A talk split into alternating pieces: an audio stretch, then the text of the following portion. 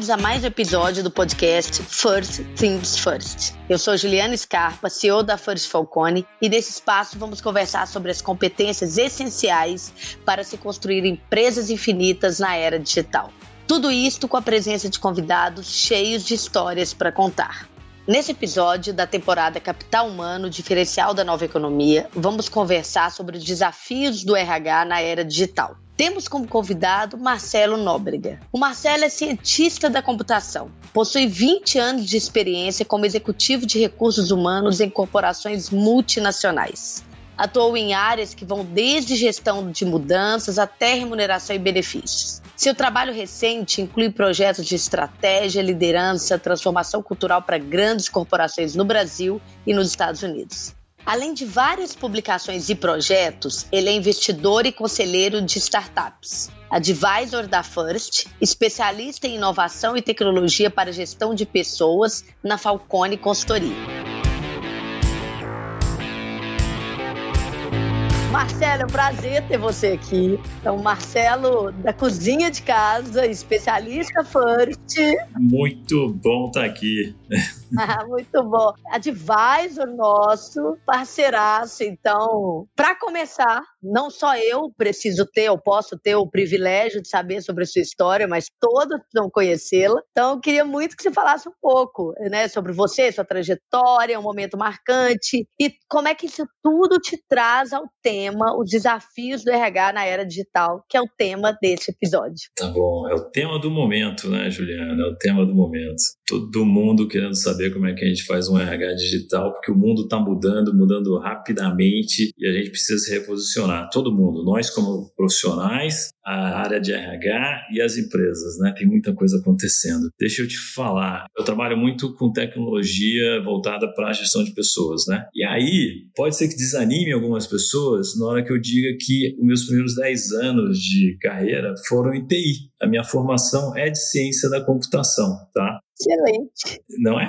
E depois os 20 anos seguintes como profissional de RH. E aí chegou um momento, eu acho que é esse momento marcante assim de 2018, mais ou menos, em que eu mudei, mudei a minha trajetória radicalmente, tá? Mas deixa eu dar um passo atrás, voltando assim. 10 anos em TI, 20 anos em RH, mas no meio do caminho eu fiz algumas coisas diferentes também. Eu trabalhei com finanças, com compras, com saúde, segurança, meio ambiente, além de TI e recursos humanos. Segmentos de atuação também bem diversos. Assim, trabalhei em seis ou sete empresas diferentes, mas todas de grande porte, isso que tinha de comum, né? E a maior parte delas multinacionais. Então eu sempre usei tecnologia, sempre usei o que a gente chama hoje de People Analytics na minha tomada de decisão para alinhar, para direcionar a minha atuação dentro da área de recursos humanos, né? O que a gente fala do RH estratégico, né? O RH tem que contribuir para o negócio. A gente tem que buscar as causas raízes dos fenômenos para realmente conseguir resolvê-los, né? Aí, na hora que eu falo que eu sou um cara que vem de TI, o pessoal aí que estava nos ouvindo pode pensar: ah, não, então é fácil para ele fazer, né? É fácil para ele fazer. Mas eu quero dizer que não precisa, não precisa ter esse passado, né? Para a gente ter esse viés digital, tecnologia, indicadores e analytics, tá? Então, acho que eu vou dizer só isso, assim, sobre o meu passado, né? Hoje em dia, eu trabalho como investidor e conselheiro de startups direcionadas para RH. Então, é a convergência dos meus dois mundos, né, das minhas duas vidas anteriores. Trabalho com a First, trabalho com a Falcone, tudo isso com soluções de gente né, e muita tecnologia embarcada. Sou conselheiro da revista HSM Management, sou conselheiro de outras startups também, dou aula no mestrado profissional, tenho um livro, tenho algumas publicações que eu escrevo, tenho uma atuação legal lá no LinkedIn, tenho um webcast. Então, eu acho que tudo isso assim, é, é, é de ser digital, não é, não, Juliana? O que, que você acha? Não, eu tenho absoluta certeza que é ser digital, está completamente integrado. Né? Você é um daqueles indivíduos né, que utilizam toda a tecnologia, os modelos de negócio que hoje estão disponíveis né, dentro da nossa sociedade e que têm trazido transformações muito grandes, né, Marcelo? Eu acho que esse é o ponto, usar as ferramentas que estão à nossa disposição, Juliana. E aí, deixa eu falar, você me perguntou de um movimento, de um momento marcante e eu já dei uma dica assim, né, de uma pivotada de carreira em 2018. Né? Por eu ser um cara de TI, eu sempre olhei para tecnologia, eu sempre olhei para empresas de tecnologia né, e trazendo como parceiros. Mas aí, nesse período aí de 2018, teve um boom de surgimento de várias várias startups dedicadas a RH. Tá? Eu percebendo isso, eu quis conversar com várias e mais delas, né? E parei de conversar com as empresas grandes de tecnologia e passei a conversar com as pequenas, tá? E aí vi muita coisa legal sendo feita, muita solução bacana, né? Muito jovem empreendedor com essa cabeça mais ágil, mais digital, né? E disruptando negócios, disruptando modelos de negócios. E eu vinha numa trajetória de recursos humanos, assim, de head de recursos humanos, normalmente vai ser headhunter quando se aposenta, né? Ou coach, ou conselheiro de empresas dentro do comitê de pessoas. E eu estava indo nesse rumo, né? Eu fiz os cursos preparatórios para essas coisas todas, né? Mas interagindo com esses jovens, deu um bug assim na minha cabeça, né? De, cara, não quero mais nada disso. Né? E aí inverti o movimento e passei a investir em startups interagir com esses garotos, porque eu estava vendo muita coisa nova, muita coisa diferente, muita coisa excitante assim rolando, né? Então eu comecei a fazer investimentos nesses caras para eu estar junto com eles, né? Para aprender com eles, para eu ver, viver essa transformação em primeira mão, assim, de uma maneira muito próxima. Marcelo, super legal o que você está falando, conecta muito com a próxima pergunta, que a gente queria ouvir um pouquinho mais de você. Você falou sobre os movimentos grandes da, da sociedade, né, tendo em vista essa disponibilidade de novas tecnologias, modelos. De fato, isso afeta muito, de forma grande, as empresas, né, as organizações, a forma com que as pessoas precisam produzir e gerar valor. E aí o que era performance antes, não necessariamente agora, né? O que, que é performar? Tem diversos ângulos em relação a isso. O curtíssimo prazo, o médio prazo. Você falou sobre aprender, né? O momento pede muita habilidade de aprender essa capacidade de aprender, né, a necessidade de ter isto como mindset daqui para frente, essas mudanças nas organizações que elas vão ser daqui para frente constante. Fala um pouco para a gente sobre. Perfeito, perfeito. E eu acho que eu vou dar assim essa minha visão geral também sobre o tema e depois vou me usar um pouquinho como exemplo também, né? Vai lá. Olha só, não tem a menor dúvida que o mundo está mudando, né? O mundo está mudando. Né? Poxa, meu Deus, se alguém acha que não, onde é que tá, essa pessoa está vivendo, que talvez eu queira ir para lá, que é um pouco mais confortável, né?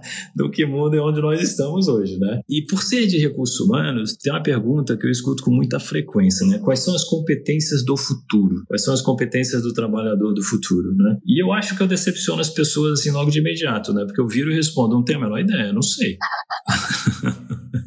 Muito bom, muito bom. Tem publicações aí, a gente vê no LinkedIn, né? O Fórum Econômico também publica as próximas competências. Mas se esse pessoal já está enumerando essas competências, elas não são do futuro, elas são do agora, né? Eu tenho que dominar elas já. A do futuro eu não sei, a do futuro é desconhecida, né? Mas aí eu tento ajudar um pouquinho, né? Então, o que é necessário para o futuro, né? Que o mundo vai continuar mudando? Vai. E sempre mudou, né? E para cada geração que está estabelecida no momento da mudança, é que parece que é muito forte, que é muito rápida, que é radical, né? Mas assim, se eu for perguntar para meus filhos, que hoje estão aí na faixa de 18, 22 anos de idade, que se o mundo está mudando muito rapidamente, eles vão dizer para mim, não, não pai, não está mudando, tô de boa, tá legal, porque eles já nasceram nesse ambiente todo, com um monte, não é? E você está falando é curioso, eu tenho duas filhas, acabaram de fazer 18 anos, gêmeas, e de fato, eu não tenho nenhuma percepção de que elas sentem o mundo mudando rápido. Você tem toda a razão. Não tem nenhuma ansiedade por parte dela, né, Juliana? Não. Pergunta mais tarde, faz o teste. Vamos ver. Faça o teste. E todo mundo que está nos ouvindo, faz o teste aí, pergunta para a garotada se eles estão achando que o mundo está mudando rápido demais. Imagina o pessoal que, que tinha carroças lá no século passado e quando viram os primeiros automóveis. Eles devem ter dito a mesma coisa. Nossa, o mundo está mudando rápido demais. A gente vai abandonar as carroças? Meu Deus do céu. Eu escutei alguém falando do fabricante de fraldas para cavalos naquela época, cavalo de carroça, né, que sujavam a, as vias da cidade. Imagina o cara que fabricava fraldas de cavalo vendo os carros chegando, né? Caraca, meu negócio foi disruptado.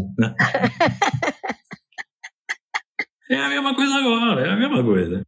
Então, quais são as competências do futuro? Não sei quais são exatamente as competências do futuro, mas para a gente ser, para a gente navegar o futuro bem, para a gente ser produtivo, o que eu recomendo é o seguinte: a gente tem que trabalhar adaptabilidade e versatilidade. A gente vai ter situações inéditas ao longo da nossa vida, muitas vezes ao longo da nossa vida, né? Situações inéditas, novas, realmente, que a gente nunca viveu. Então, eu preciso primeiro ter a capacidade de reconhecer que é nova. Poxa, nunca vi isso aqui. E, portanto, o meu repertório não vai ser útil neste momento. Eu estaria tentando resolver problemas novos com ferramentas antigas, né? Não vai funcionar. Então, eu preciso de versatilidade para, diante desse momento inédito, testar novas soluções, novas ferramentas, novas conexões, novas pessoas, novos recursos, sistemas, etc. Como é que a gente constrói adaptabilidade, versatilidade? É tendo experiências diversificadas ao longo da nossa vida, tanto profissional quanto pessoal, né? E aí eu gosto, né? Eu acabo me usando como exemplo, né? Porque eu mencionei já, né? Que eu trabalhei com finanças, com compras, com saúde, segurança e meio ambiente, com TI e com RH. Trabalhei em setores de atividade diversos: financeiro, petróleo e gás, bem de consumo, aviação, alimentação, startups, consultoria, etc. Então a recomendação que eu faço é tenha uma carreira assim diversificada, né? Que isso vai te aumentar o teu repertório. Gente, eu só queria falar que o Marcelo é um profissional do futuro, né? Vocês não estão vendo ele, mas ele tem ali 24, 25 anos. Genial por esse histórico todo, porque a gente fala que esse é o futuro, os jovens vão passar por isso e tal. E tá aqui o Marcelo, que é a foto, eu já ia falar o retrato, mas eu não posso falar isso, vão saber a minha idade, então é a foto de como se descreve um profissional do futuro. Vai lá, Marcelo. Você é o melhor exemplar aí pra gente gente. Que legal. Muito bacana ouvir isso, muito bacana. Então, como é que a gente tem, então, essas experiências diferentes, né? A gente tem que ter a curiosidade de buscar. Tem que ter um certo apetite a risco, né? Você vai correr o risco de fazer algo novo e de errar e de não ter uma performance no nível que você está acostumado a ter. Mas é isso. Então tome risco pequeno no início, faça alguns testes, né? É, ouse um pouco, Aí você vai errar, vai acertar, aprende com isso, é o ciclo gira. Você vai criar resiliência, vai criar casca grossa, né? E você vai aumentar o teu apetite a risco, a tua curiosidade. Aí você vai testar algo novo, maior, vai aprender com isso e vai gostar do feedback da retroalimentação, né? E vai, e vai girando. E aí você vai construindo repertório, relacionamento e networking, conhecendo outros setores, outras ferramentas e tal. Você vai ficando mais apto a passar por mudanças futuras na tua vida. Então, isso no campo profissional. Aí para dar um exemplo meio que mundano assim do campo pessoal, não vá tirar férias sempre no mesmo lugar. Você tem aquele restaurante favorito da família, que todo domingo todo mundo se reúne naquele mesmo restaurante todos os domingos, inventa, vai comer um treco diferente. Não gosta de sushi? Experimenta sushi, né? Você é um cara de exatas, faz algumas coisas de humanas e vice-versa. É isso. Gosto muito do que você está falando. Quer dizer, é nas coisas simples que a gente vai criando o hábito de mudança, de experimentar o novo, né, Marcelo? É isso aí. É muito bom, muito bom. E procure fazer algumas coisas novas. Como é que isso surgiu para mim? Eu trabalhei numa empresa com muitos jovens, muitos jovens no seu primeiro emprego, né? E eu já com mais de 50 anos de idade, vendo dilemas de fazer a gestão desses jovens, assim, e a gente testando soluções que funcionaram no passado, mas não estavam funcionando mais naquele momento, né? Então, como é que eu faço para entender esse jovem? Então, parei de trabalhar com consultorias grandes, tradicionais, já estabelecidas e que estavam que faziam a mesma coisa há anos, né? Passei a trabalhar com consultorias gerenciadas por jovens de 20 e poucos anos de idade, porque eles têm a mesma cabeça do público interno dessa empresa, né? Eu passei a frequentar espaços e eventos de jovens. Eu fui a várias campus party, ah, eu fui no Brasil Game Show e outros fóruns, eventos, momentos desses jovens para tentar entendê-los, né? E realmente é um choque assim. Você vê uma coisa muito diferente, né? E o interessante, talvez triste, é que eu era a única pessoa de cabelo grisalho nesses ambientes, né? Não tem ninguém procurando fazer, buscar esse entendimento. As pessoas estão arraigadas, presas aos seus paradigmas, verdades e pré-conceitos e tal. E é tão importante essa trajetória, esse quilômetro rodado, né? Que é a proxy aí do cabelo branco. Essa quilometragem rodada, quando você conecta com todo esse ambiente, com o novo, isso é uma potência, né, Marcelo? É muito potente, né? Então, tem experiências, tem aprendizados que é só o tempo. Não adianta. Eu chamo de quilometragem rodada. Concordo né? E aí a gente, de fato, precisa de pessoas com essa experiência, esse cabelo branco aí, muito mais ativo, muito mais novo e tal. Agora o seu cabelo branco é mais estilo, né? Platinado, vai. o seu é platinado, não é cabelo branco. Mas você trouxe um ponto bem legal, é que é a combinação do que as gerações têm de positivo, né? Como é que a gente soma isso, ou talvez até multiplique, né? Para ser algo bem melhor, né? Não são os extremos, não é a polarização, não é o que o jovem tem de melhor, não é o que a pessoa experiente tem de melhor. É como é que a gente faz um caldo dessas coisas, né? E chega a algo muito mais bacana, tirando proveito, alavancando o que cada um traz. Excelente, é isso aí. Marcelo, o que é ser inovador? Acho que você até deu uma pista aí, mas vamos ser mais objetivo. O que é ser inovador e qual que é a importância da gente ter esse mindset do novo no dia a dia das empresas? Isso, eu queria falar nesse contexto, né, das empresas. Então, para mim, inovação é criatividade aplicada. Delícia! Adoro execução. É, isso, execução, exatamente. Em benefício de resultados desejados para a empresa. Então, não é criatividade por criatividade, não é arte, né? não é pintura, escultura, música, não é isso. Até pode ser, dentro desse setor de atividade, né? mas no mundo mais mundano, né, onde eu vivi, né, de, de empresas de bens e serviços, é a criatividade aplicada para resolver um problema que a empresa tem ou capturar uma oportunidade. Muito bom. E resultados desejados é outra coisa que eu falo muito assim também. Eu uso resultados desejados no lugar de lucro. Lucro é essencial, mas em alguns momentos a empresa pode querer outros resultados que sacrificarão o resultado de curto prazo em benefício de um incremento de médio e de longo prazo. Né? Então, o resultado desejado pode ser sair de uma determinada geografia, pode ser abandonar alguns produtos ou serviços, pode ser ao contrário, trazer novos produtos e serviços para o seu portfólio. Então, é isso né, que eu quero dizer com resultados desejados. Então, para mim, é como é que a gente traz, aí falando de recursos humanos, né, como é que a gente traz soluções de gestão de pessoas que vão ajudar o negócio a ser mais eficiente, e aí olhando meio que para o hoje, assim, né? Ou como é que a gente expande o negócio a partir de novas práticas de recursos humanos.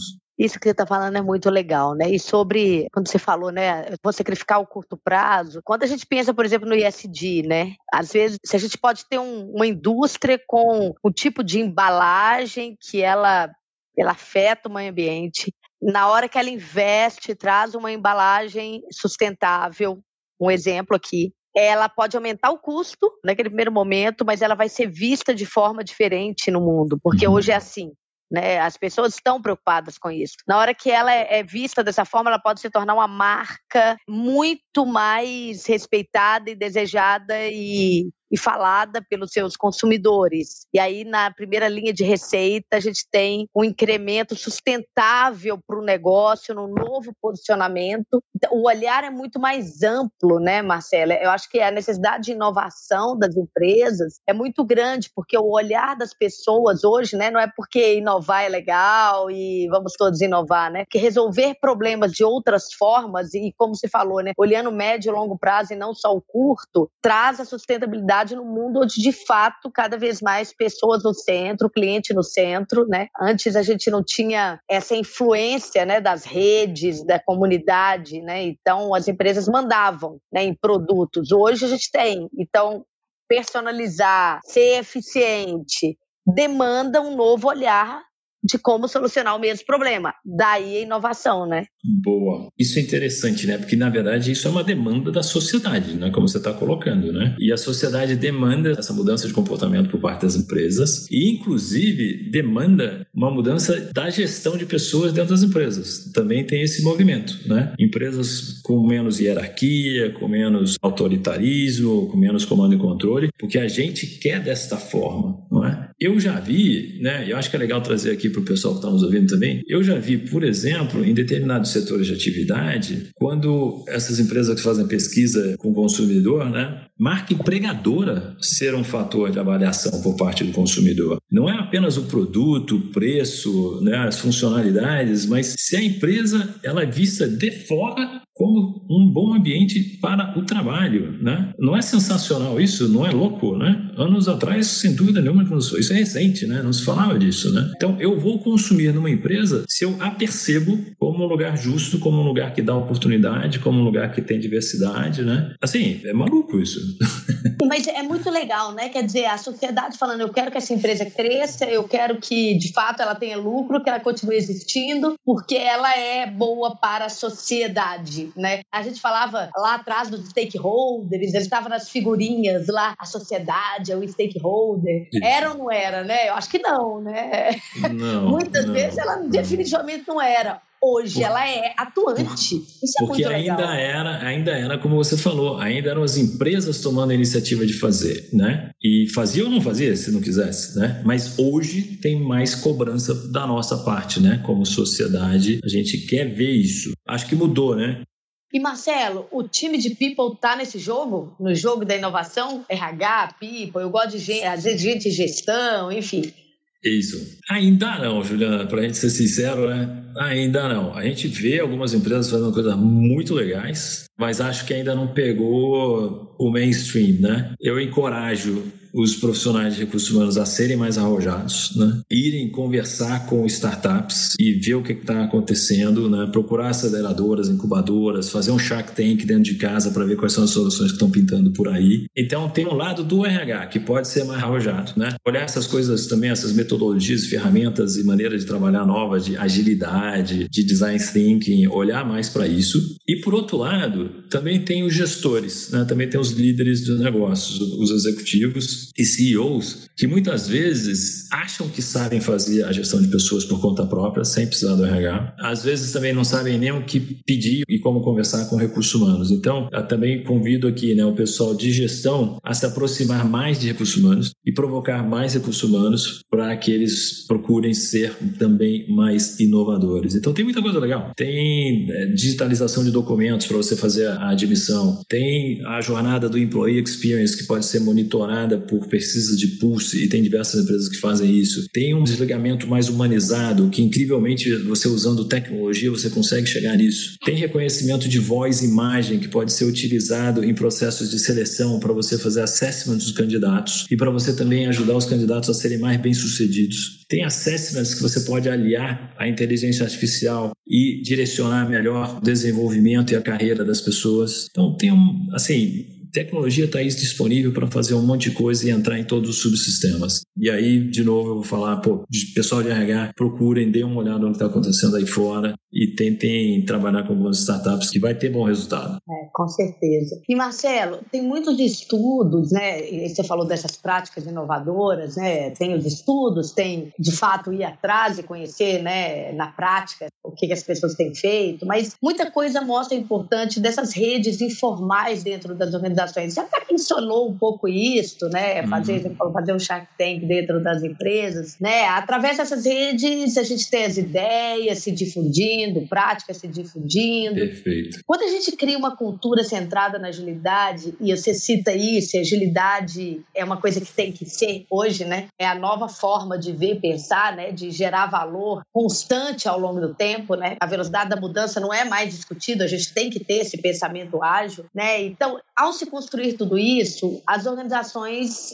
elas poderiam ativar esse potencial dessas redes informais e o que, que, podem ser ruídos e oportunidades dentro dessas redes aí para as organizações? O interessante é que eu primeiro vi esse conceito de redes informais no finalzinho da década de 80. Eu vi o presidente de uma multinacional aqui no Brasil falar da importância dessas redes informais e como poderia ser benéfico conhecê-las para alavancá-las, tá? A rede informal é a rádio peão, né? é a rádio peão. Os corredores falam, né? E mesmo que você não queira. Então, se a organização não tiver canais formais de comunicação e utilizá-los e ocupá-los, a rede peão vai ganhar mais força, tá? Mas em todo lugar existe essa rede, né? Informal de comunicação. Então, tem um pessoal um pouco mais antigo da empresa, tem uma pessoa de RH a quem você recorre e conversa, né? Quais são as trilhas, quais são os caminhos, o que, que eu faço para chegar lá e tal. Da mesma maneira, se você começar a escutar uns boatos assim, ou internamente ou externamente, ver na mídia alguma coisa, movimentos de compras e aquisições de empresas no teu setor de atividade, o resultado do mês passado não foi tão bom, começam a surgir aquelas especulações, pô, a nossa empresa vai ser vendida, a nossa empresa vai mudar de escritório, vai sair da grande cidade, vai para o interior, a gente vai abandonar aquele produto, aquela fábrica vai fechar. Tem sempre também algumas pessoas a quem a gente recorre para esclarecer isso, para aprender e saber se está ou não está rolando alguma coisa. Essas pessoas são influenciadores, são influenciadores informais. São pessoas que podem fazer um projeto andar para frente ou ser um total fracasso, se eles não quiserem que aquele projeto aconteça. Né? Então a gente pode mapear essas redes usando tecnologia ou usando questionários e pesquisas para a gente identificar. E a gente pergunta: a quem você recorre quando você quer falar sobre cultura corporativa? A quem você recorre se quer falar de carreira? A quem você recorre se tiver incertezas do negócio? E as pessoas vão responder para a gente, a gente vai mapear isso, né? E a gente vai utilizar essa rede para difundir informações dentro da organização ou para conduzir projetos. 70% dos projetos falham nas organizações. Por quê? Como é que a gente tipicamente faz um projeto? A gente pede para a diretoria: diretores, por favor, apontem os seus pontos focais para esse projeto. E o diretor normalmente vai mandar o gerente executivo participar do projeto. Esse gerente executivo tem autoridade formal investida nele, né? Ele tem o cargo, ele tem todos os símbolos de status e tal, mas não necessariamente ele tem a autoridade, ele tem a influência sobre as pessoas, né? E nem está é, gente... na ponta necessariamente falando com o cliente, que é Exato. um grande diferencial. É a grande fonte de informação, no final das contas. A gente fazendo esse mapa das redes informais, se esses gerentes não aparecerem, eles não mandam nada, eles não mandam em ninguém, eles estão iludidos, e os diretores também enganados, né? Então, vamos usar as pessoas que aparecem como influenciadores nesse mapeamento que a gente faz das redes organizacionais informais. Esse é o benefício de se fazer isso. Excelente. Grande dica aqui, insight para gente. Marcelo na prática. isso é um conceito não recente, mas hoje a gente tem tecnologia para mapear isso rapidamente. E aí, falando de tecnologia, mapear coisas rapidamente, a inteligência artificial permite, né, hoje que o time de people possa entender melhor as pessoas, como elas se comportam, resolver dores. Né? A gente consegue, utilizando dados e inteligência, descobrir comportamentos que a olho nu, né, vamos dizer assim, é, não era possível antes. E ainda mais se a gente falar de milhares de, de colaboradores, né, grandes indústrias, grandes empresas, como é que isso ocorre, Marcelo? Então, grandes empresas, né, com milhares de funcionários espalhados pela geografia, pelo país ou internacionalmente. Como é que você vai conhecer essas pessoas? A tecnologia nos aproxima das pessoas, incrivelmente, né? Mas através das pesquisas de clima, dos pulses, de assessments, a gente consegue colher muita informação. Como mais a gente pode colher informação? Através de vídeo, áudio, texto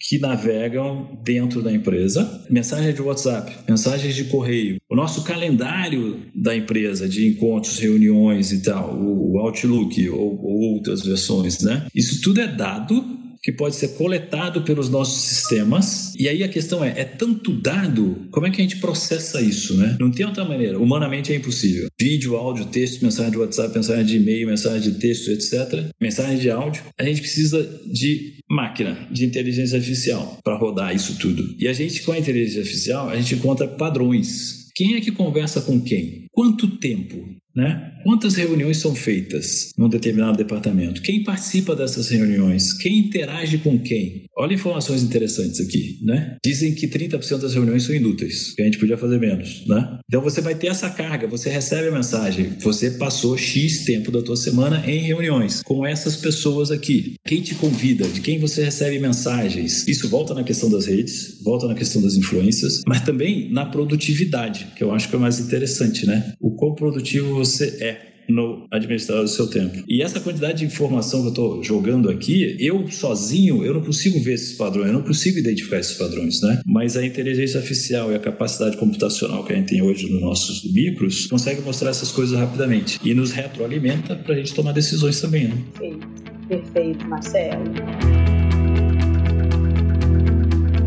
Me conta uma coisa, é, a gente falou de do RH ser mais inovador, a gente tem ouvido falar do RH mais estratégico, né? Então, no momento onde o capital humano, né, o grande diferencial competitivo, ah, mas já não era. Até era, sempre foi diferencial competitivo, mas o acesso à tecnologia não era tão fácil, o acesso ao capital não era tão fácil, né? Hoje a gente tem muita facilidade de acessar a tecnologia, às vezes até de forma gratuita né? ou custando pouco. Então, de fato, pessoas com características que você colocou aí, né, inovadoras, adaptáveis, elas são um grande diferencial para utilizar de tudo isso e criar novas soluções. E tendo em vista isso, a gente tem falado muito do RH estratégico, porque isso é o coração do negócio, né? O que é um RH estratégico? Deixa eu dar um passo atrás também e falar um pouquinho do que você trouxe, né? De gente ser um diferencial hoje. Então, houve uma época em que ser grande, tamanho era diferencial, né? Houve uma época que também a gente tinha muita regulamentação na economia dos diversos países e também então mercados eram protegidos, né? A aviação foi assim durante muito tempo, inclusive no Brasil até muito recentemente. Petróleo petróleo é outra área onde é muito regulado, também protegido. No Brasil, houve uma época em que o setor de informática tinha uma lei né, que protegia esse mercado. Então, a gente tinha, tinha tamanho, teve depois regulamentações e, e, leis e tal que protegiam o setor de atividade. Depois, equipamentos, tecnologia, né, sistemas. Essas coisas foram diferenciais durante muito tempo. Acesso a capital para você alavancar o teu negócio, né, com investimentos, com compra de outras empresas e tal. Mas tudo isso é, ficou mais acessível, né? Os mercados diversos foram desregulamentados no mundo inteiro, ou estão sendo, mas isso está provocando a entrada de produtos de concorrentes novos. E o que está acontecendo com a tecnologia é que você não sabe exatamente de onde vem produtos substitutos também, né? Então, essa é a grande transformação do momento, né? Assim, serviço de streaming hoje é um concorrente para os shopping centers, né? A gente não vai mais no shopping center, porque a gente fica em casa assistindo o streaming. Então, o shop, todo o comércio do, do shopping center sofre.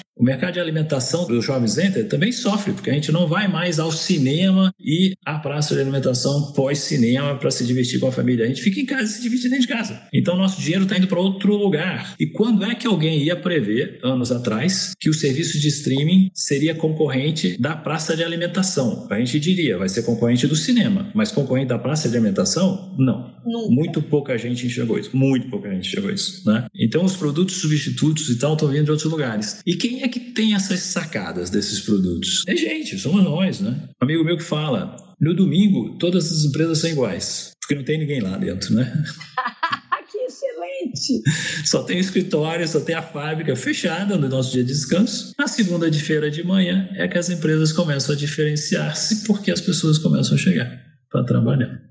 Adorei. Adorei, é? muito bom. RH estratégico é fazer a diferença para o negócio através das pessoas. É fazer que as pessoas sejam a vantagem competitiva. Que elas criar oportunidade, conhecimento, cultura, modelos de, de negócio, estrutura que permita que elas deem o melhor. Que elas, de fato, possam resolver problemas, que sintam num ambiente seguro. O pessoal não está vendo, mas eu estou dando um joinha aqui para Juliana. Estou dando um joinha. Gosto demais de falar disso. É isso mesmo. Você falou do exemplo né, de restaurantes, né, Netflix impactando ali o consumo, prato de alimentação e outros restaurantes. É difícil hoje, eu acho que talvez a gente consiga, daqui a pouco, de forma mais clara, prever os impactos, né? Mas é porque as inovações, elas mudam o comportamento da sociedade, né? Você falou um pouco disso lá atrás, né? Perfeito. E na hora que ela muda o comportamento da sociedade, ela causa um impacto que não é linear, né, Marcelo? Não é Boa. linear, inclusive para a empresa né, para as organizações. O impacto disso dentro das organizações, eles têm ido muito além do que a gente espera, é, uhum. sobre quebra de silos,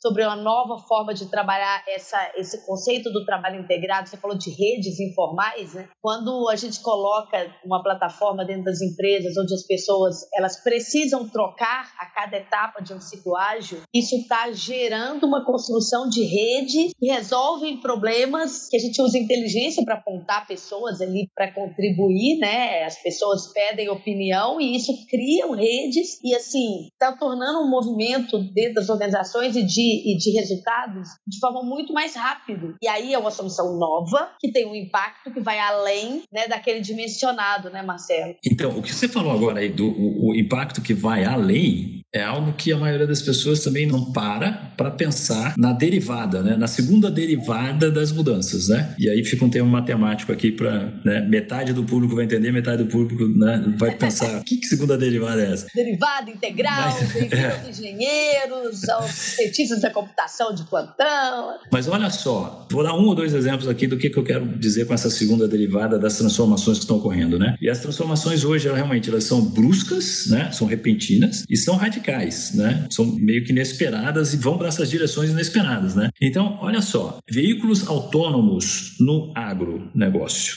tá? Hoje a gente usa aviãozinhos para pulverizar uma plantação, né? Você joga lá de cima inseticidas contra pragas, por exemplo, né? Um aviãozinho desses para o agro custa 2 milhões de reais. Tem um homem lá pilotando, né? Tem um piloto e ele vai sair durante o dia e vai fazer o trabalho dele, né? Lançando o, o, inseticida sobre a plantação, tá? Um drone custa 200 mil reais, 10 vezes menos. E não precisa de um piloto, né? E pode voar a uma altura muito mais próxima do solo e à noite, que é um período melhor, mais favorável para a distribuição do inseticida e mais próximo. Então, um drone consegue pulverizar de forma muito mais eficiente a lavoura. Muito mais barato. E muito mais barato, né? E num horário do dia, noite, que o piloto não quer trabalhar, porque tem todas as questões de segurança também, né? A gente vai ter muito menos aviãozinho, muito menos piloto no agro, né, vão ser substituídos por drones. Essa é a primeira transformação, é, é a mais imediata. De onde vem, qual é o pipeline de pilotos para a aviação comercial? É a aviação do agro. Eu não tinha essa informação.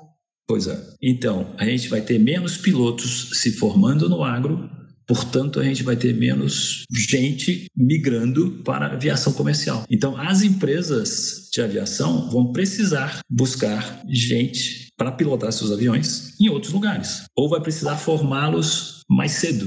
Né? Então é isso que Talvez vai isso tenha outros negócios a partir disso. Também, por que não? Deixa eu te dar uma outra segunda derivada mais louca do que essa, né? Também vem de carros autônomos. Os carros autônomos, a gente vai ter muito menos acidente de automóveis no futuro, né, do que a gente tem hoje, né? O carro autônomo não vai bater, não vai chocar contra outros. E a gente vai ter menos mortes no trânsito. De onde vem a maior quantidade de órgãos para transplantes? Uau! De fatalidades no trânsito. Uau! A gente vai ter menos fatalidades no trânsito, a gente vai ter menos órgãos para transplante. Uau. Olha só, isso é um problema, mas é uma tremenda nova oportunidade também. Para quem quiser usar impressoras 3D para confeccionar órgãos. então, é isso que eu me refiro à segunda derivada. Continuando falando de impacto sistêmico, a gente tem ouvido falar muito de trabalho remoto e trabalho híbrido, né? Fala, a gente fala esse tempo todo, presencial. E estamos tentando fazer acontecer, né? Mas é, esse assunto também muitas vezes é tratado, ou talvez até na maioria das vezes, não sei, de uma forma muito objetiva, ir para o escritório em casa. E é muito mais que isso, né, Marcela? Isso tem uma mudança sistemática aqui de processo, de papel de liderança. Enfim, fala um pouco disso para gente, que é um outro, não é sobre estar em casa ou estar no trabalho, é muito maior que isso. Excelente, adoro esse tema também, Juliana. Você não precisa de uma política de home office. Não é isso. Não é isso né? Porque o trabalho flexível e híbrido quer dizer que a gente pode estar em qualquer lugar do mundo, trabalhando para qualquer empresa em qualquer lugar do mundo, de forma síncrona ou assíncrona. E, inclusive, eu posso trabalhar simultaneamente para mais de um empregador, né? no esquema de projetos. E, finalmente, assim, nós estávamos em casa, a gente reconheceu, a gente aprendeu que nós somos mais autônomos e independentes do que a gente era antes. Eu preciso menos de um sobrenome corporativo, né? No escritório eu tinha os equipamentos, as outras pessoas, tinha o fax, a xerox, né? o sistema, o computador, o telefone, meus colegas, os sistemas onde eu aprovava as coisas e tal. E eu precisava de insumos para trabalhar e lá eu encontrava tudo isso. A gente, de uma maneira meio atabalhoada, meio bagunçada, a gente foi para casa e a gente descobriu que a gente tem tudo isso em casa. Wi-Fi, computador, o telefone celular e pronto, estou produzindo, estou produzindo. É claro que não é todo mundo, né? É uma parte dos trabalhadores, mas a gente se descobriu independente. Então eu posso escolher. E um monte de gente mudou de casa, saiu do grande centro, foi para a praia, foi para o campo, mudou de país, né? E para mim isso não tem volta, né? Então não é assim. E as políticas de home office que estão sendo definidas é X dias em casa, X dias no escritório. Então você precisa ir de segunda, quarta e sexta ao escritório e trabalhar de 9 às 18. Por que segunda, quarta e sexta? Por que não pode ser sábado, domingo e terça-feira? E por que, que é de 9 às 18? Por que, que não pode ser de 3 da tarde às meia-noite? Né? Por que, que não pode ser das 5 da manhã às 2 da tarde? Aí tem coisas assim, né? A gente está todo mundo no Zoom se vendo e não tem mais aquela identidade física que a gente tinha no escritório antes, né? E isso era um componente importante de cultura corporativa. E o ponto que você trouxe. pensava que era. Ou a gente pensava que era. Boa, boa. E aí, employee experience, que são os pontos de contato que a gente tem com a empresa ao longo da nossa vida, né? Principalmente com o nosso gestor e outros momentos. Se a gente está em casa, se a gente está através de Zoom, como é que são esses pontos de contato agora? São diferentes, né? O Employee Value Proposition, o que, que a empresa oferece para aquelas pessoas que estão lá no mundo externo e a gente quer atrair no recrutamento? Como é que a gente faz atração? Como é que a gente faz a comunicação? Isso tudo está em xeque hoje, isso tudo está mudando. E é o que você disse, é gestão de pessoas na sua natureza, assim, é liderança, né? Como é que nós, líderes, vamos, a partir de agora, administrar uma equipe que não se encontra, que não trabalha de forma síncrona, que não se conhece, mas, mas não importa. Como é que a gente alavanca isso? Como é que a gente faz isso funcionar? E os modelos antigos não funcionam. A semana de quatro dias, por que não uma semana de três? Dia útil faz sentido? Sábado e domingo são dias inúteis, é isso? Não, eu né? Eu adepto a isso. Todo dia é útil.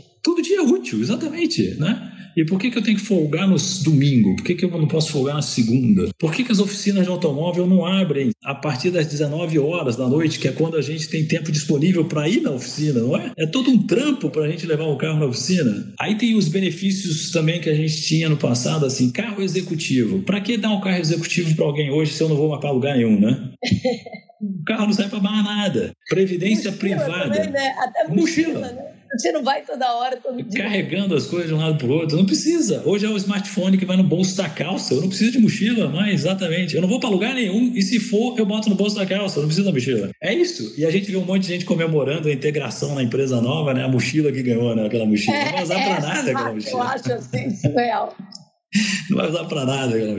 Benefício de previdência privada complementar. Se o nosso tempo nas empresas está muito mais curto, eu vou aguardar até os 60 anos de idade para pegar aquele dinheiro. Eu não vou ficar na empresa até os 60 anos de idade. Não vai rolar. Eu não quero esse benefício de previdência privada. Não presta para nada esse benefício. Opções de ações, os incentivos de longo prazo, né? período de vesting, cinco anos para eu ter direito a pegar as ações da empresa. Eu vou sair no terceiro ano, eu não vou ficar. Isso não vai ser um chamariz, não é um benefício bom mais. O período de vesting tem que mudar, ou a regra toda tem que mudar. E aí a gente fala que a gente quer que as pessoas se comportem como donos, né? aquele senso de dono. Tal. Então vamos fazer com que as pessoas sejam donos. Né? Aí tem a sociocracia. Vamos dar participação na empresa para todo mundo que a gente contrata desde o dia 1. E tem empresas fazendo isso hoje já.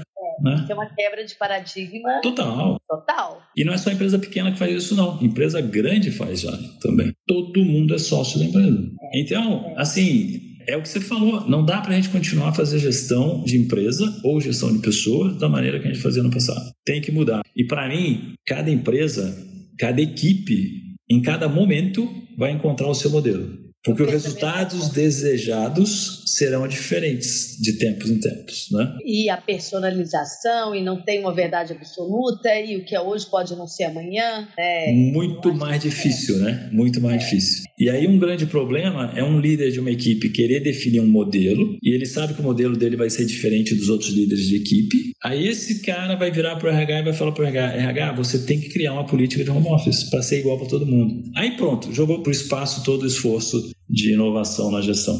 Você me tirar de casa para ir para o escritório tem que ter esse objetivo, né? Eu, o escritório, tem que me oferecer algo que eu não tenho em casa para eu sair daqui. Primeiro, ele tem que ser seguro, saudável, e depois, por que, que eu vou para lá? Então, o que, que eu não consigo fazer dentro de casa? Eu não consigo reunir 10 pessoas na minha casa. Né? Então vou lá para o escritório. E aí o escritório, além de permitir esse trabalho colaborativo, brainstorming, criação, tomada de decisão, é legal você incorporar ferramentas, móveis, layout que vão te ajudar nisso, que vão alavancar a colaboração, etc. Mas também, hoje, você vê os escritórios de arquitetura mais de ponta levando para os escritórios mais modernosos elementos das nossas residências. Tom, textura, mobiliário, coisas que a gente tem em casa. É o contrário, né? O escritório passa a ser uma extensão da nossa casa versus o que a gente fazia antes, de criar dentro de casa um escritório que tinha a cara do nosso ambiente de trabalho. Muito legal isso, você está falando, eu estou refletindo. Verdade, os puffs, né?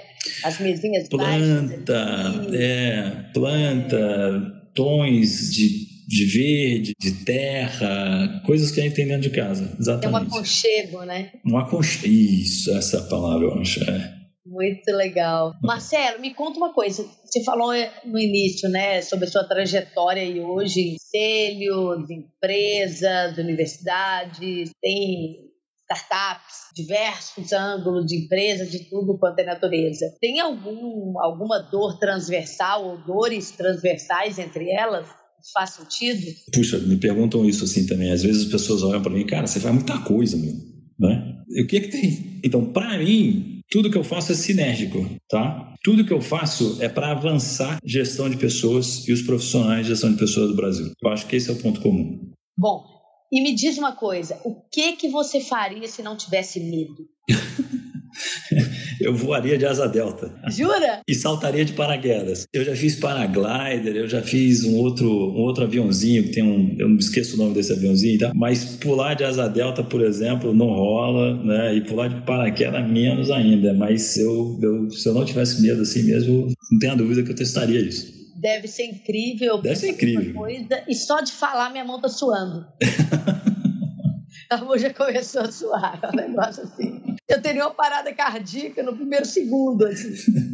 Bom, e a gente vai para as duas últimas perguntas que, okay. que, estão em todos os nossos episódios. Se a gente tivesse uma plateia, todo mundo ia falar. Ah, ah que nem no Jô, que nem lá no Jô, né, Juliana? É, não. Marcelo, qual é a pergunta que nunca te fizeram e que você gostaria de responder?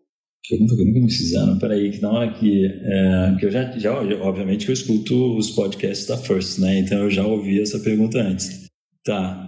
A pergunta que nunca me fizeram e eu gostaria de responder, essa é a primeira, né? É. Não sei exatamente se nunca me fizeram, mas tem, tem uma pergunta né, que eu, eu, eu escuto e fico muito curioso assim quando eu, da, da resposta que eu escuto da maioria das pessoas, né? Do que você se arrepende? Essa é uma pergunta, né? Do que você se arrepende? E eu fico curioso quando eu escuto as pessoas dizendo: não me arrependo de nada que eu fiz na minha vida. É o nossa, que privilégio!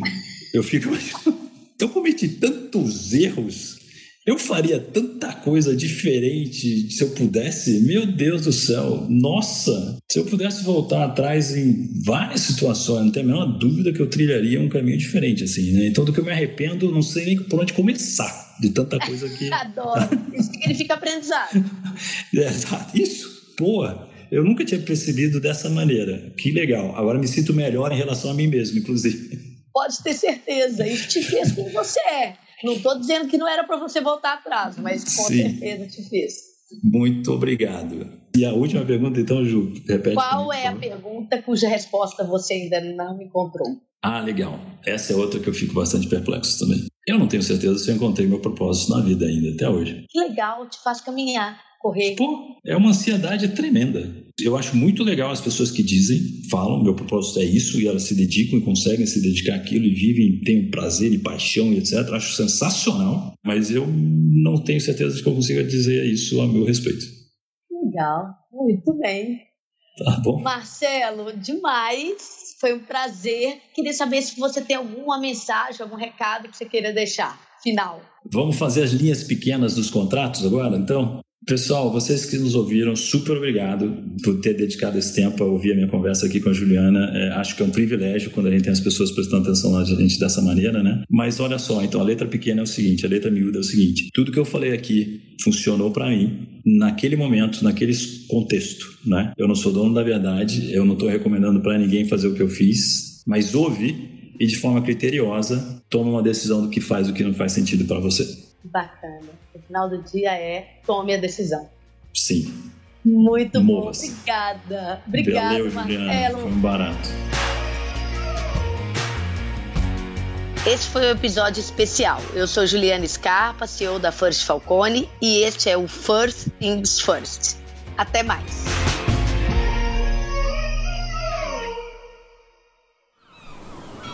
Este podcast foi editado pela Maremoto.